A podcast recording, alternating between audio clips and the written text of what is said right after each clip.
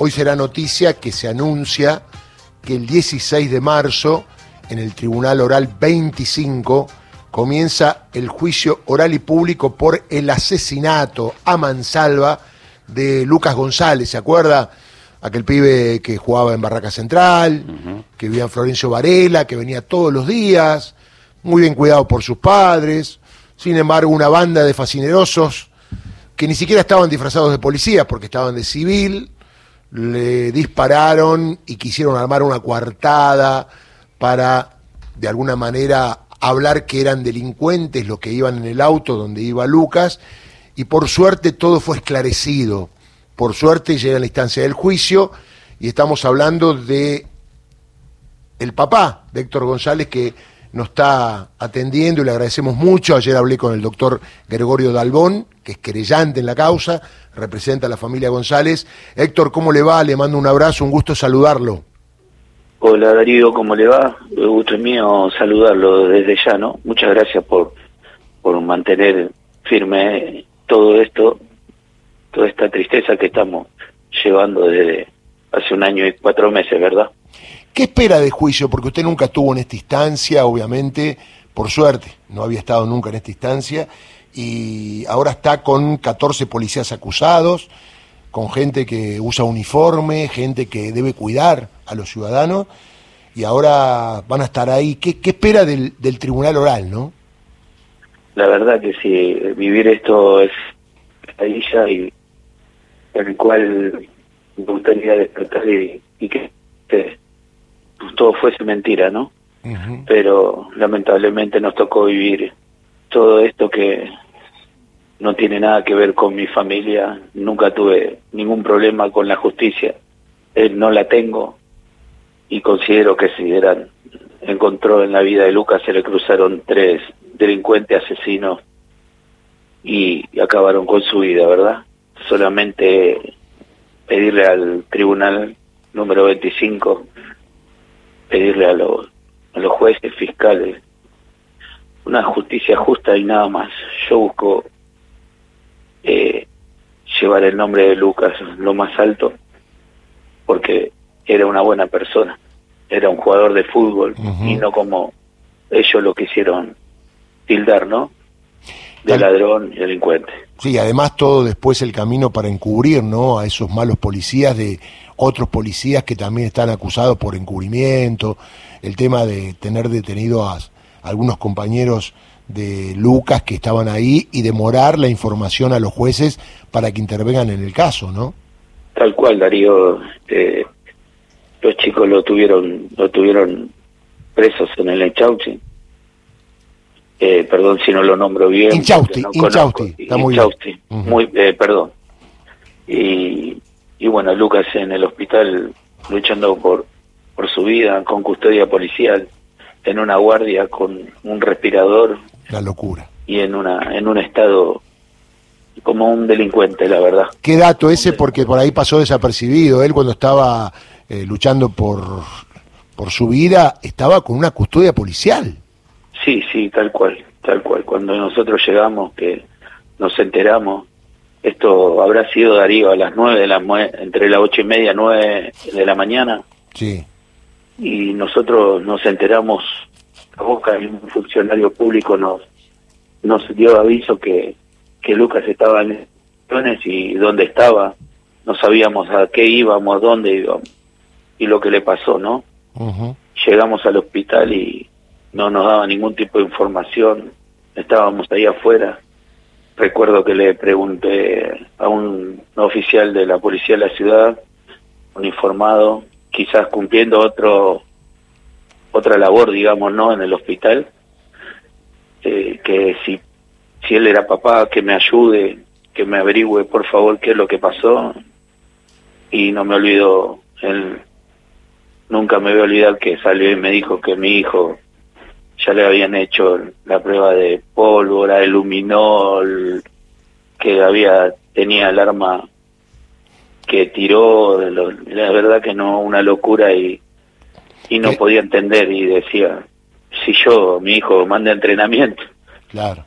Tenían todo armado, eso es lo que pasa. Todo armado, ¿no? Digamos, Darío, que una bajada de línea total. Sí, sí. Porque, Para cerrarlo como un caso más de un enfrentamiento. Exactamente. Héctor, la pregunta es esta, eh, ¿usted va a estar presente en el juicio todos los días, va a ir algunos días? Porque va a ser bueno que usted vea a los testigos y, y, también lo que dicen los policías, ¿no? Sí, Darío, tal cual, yo voy a ir hasta la última consecuencia, así me cueste la vida, voy a presenciar y quiero verle a, las caras porque yo no, el único arma letal mía es, la verdad y no son balas como ellos, como ellos hicieron con Lucas, ¿no? Y Héctor, ¿cómo está la mamá de Lucas? Sabemos que está muy depresiva y tuvo algunos intentos de Sí, ella, ella hoy podemos hablar cinco minutos por día, está internada en, el, en la clínica psiquiátrica en Quilmes, clínica Abrines de Quilmes y bueno, podemos hablar cinco minutos y los chicos a veces cuando le da permiso la, la profesional, la psiquiatra, eh, pueden hablar por una videollamada, ¿no? Para que no pierdan esa imagen de la madre, que, que lo vea eh, un poquito por día, ¿no? Eh, Héctor, no lo quiero meter en política porque es un tema muy humano y muy personal, pero usted observa la realidad de lo que pasa y cuando algún funcionario con responsabilidad dice que estamos en una de las ciudades más seguras del mundo, usted que le da bronca, se ríe, eh, lo toma con ironía. Sí, la verdad que, que lo que me pasó a mí, creo que esto no viene de, de ahora y yo me empapo de de todo esto, lamentablemente, porque me ocurrió, ¿no? Pero me imagino que esto es cotidiano para ellos. Así que no. Y como intentaron, perdón, Sí, sí. Como, como hicieron o intentaron hacer, eh, Darío, creo que, que no lo han hecho una sola vez.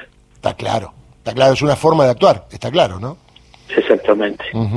y, y, dígame una cosa, Héctor, ¿siguen teniendo relación con Barraca Central? Porque nosotros vimos que fueron a la cancha ahí cuando ascendió, con los compañeros. ¿Cómo está eso? Sí, no, la gente de Barraca Central es la, la Villa 21, 24 es como hoy como mi segundo hogar. Lo adopté y ellos me adoptaron como como una persona más, como un miembro más de, de su gente del club. No tengo nada que decir, muy agradecido solamente por toda su gente. Hoy entro a la, cuando voy a la cancha, llevo a mis hijos. Bien. Está la imagen de Luca en las paredes. Una caricia para el alma eso, está bueno. Sí, la verdad que muy agradecido y, y siempre el apoyo incondicional de parte de ellos también, ¿no? Ellos eh, van a estar y en, en apoyo a, a esta causa que, que ojalá que termine con, con una justicia justa como corresponde, ¿verdad? Muy bien, no queremos molestar más, estamos, vamos a estar siguiendo el juicio. Eh, ojalá tenga la repercusión que han tenido otros juicios, porque esto es muy grave. Acá se juzga a policías de la ciudad que asesinaron un pibe, un caso tanto que buscamos de gatillo fácil. Acá tenés un caso de gatillo fácil donde querían, lo acaba de decir Héctor, eh, enmascarar todo esto como había sido un enfrentamiento, ¿no? Sí, la verdad que sí. Ellos en principio dijeron que Lucas tenía el arma, que hubo un enfrentamiento armado y, y nada fue real. La única arma que tenían esos chicos eran botines y canillera dentro del auto. Claro. Andrea, si querés hacer una pregunta a, a Héctor, más allá de toda la cuestión jurídica. Sí, básicamente, ¿cómo es, Héctor? ¿Qué tal? Buen día. Eh, ¿Cómo es como, como familiar de, de la víctima tener que, que, llevar adelante el reclamo de, de justicia a la par de, la fiscalía, que es quien tendría que estar, ¿no? Ahí al frente de la investigación. Esto decía usted de que voy a estar ahí en el juicio eh, esperando que se haga justicia. ¿Cómo, es ponerse al frente de esta lucha? es una sensación de tengo miedo, tengo muchas sensaciones de muchas expectativas.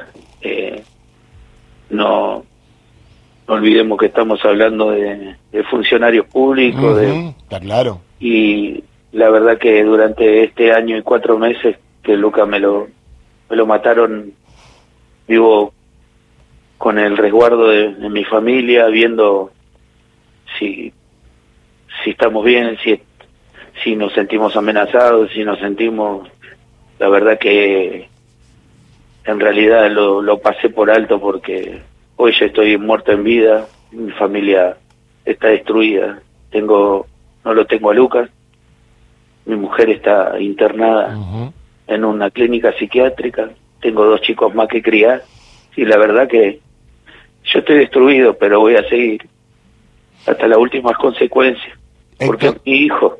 Está muy bien. Héctor, ¿usted está trabajando? ¿Tiene trabajo ahora? No, en este momento yo estoy, tuve un año por eh, licencia psiquiátrica, con tratamiento, bajo tratamiento hasta el día de hoy, pero se me venció mi licencia y no estoy apto por médicos profesionales para volver a mi tareas laborales, ¿verdad? Porque soy camionero, porque manejo mucho dinero, digamos, en lo que se, desempeña mi trabajo, ¿no? Héctor, le mando... no, tengo ningún ingreso, nada, pero eso ya es secundario. Sí, no, bueno, pero podría aparecer gente eh, a preocuparse, ¿no? Del Estado con alguna pensión en función de su imposibilidad de trabajar por razones psicológicas y hacerse cargo, ¿no? Hacerse presente ante una familia que ha quedado destruida y que necesita el apoyo de todos, ¿no? Así que bueno. Héctor, le mando un abrazo, lo vamos a acompañar, cuente con nosotros y bueno, adelante amigo, ¿eh? ahí tiene un gran abogado que ojalá logre el final de todo, que es lo que debe ser perpetua. Vio que hace poco hubo un caso que perpetua, perpetua todos los días. Este caso es mucho más grave porque son funcionarios públicos que saben una cosa, usted está sin trabajar y no cobra nada. Esos policías siguen cobrando, ¿sabía? La verdad que, que el, mundo del revés, ¿no? Pero bueno, eh, yo sigo adelante y lo importante es hoy en día mi familia, recuperar lo que me queda de ella, ¿no? Sí, sí. Y, y que esto se haga justicia, una justicia justa. Y listo, no quiero más nada, que el nombre de Luca quede en lo más alto y que a la hora de actuar piensen lo que lo que van a hacer. Por eso pedimos una justicia justa para que no vuelva a ocurrir. Impecable y además no sabe cómo me congratula que una persona que pasó por esto no quiera venganza, no quiera hacer justicia por mano propia, ahora que está tan en boga. Y la verdad que habla de, su altura, de su nivel emocional y sobre todo cómo ha sido educado usted cuando fue la verdad que, chico y ahora cómo educó a sus hijos. La verdad que sí, Darío, yo me crié con los mejores valores, con una madre con unos ovarios más grandes que, que su cuerpo y le agradezco, ya no la tengo, pero le agradezco los valores que me ha dado, ¿no? Héctor, no, no lo molestamos más, le mandamos un abrazo grande, estamos en contacto cuando usted quiera, tiene micrófono abierto, así que muchas gracias. Darío, muchas gracias y gracias a toda la gente presente y pedirle el 16 solamente que, que nos acompañen así gritamos todos por justicia, ¿no? Muy bien. Héctor, un abrazo grande ¿eh? de todo el equipo aquí de Pase lo que pase. Gracias, Dios lo bendiga a todos.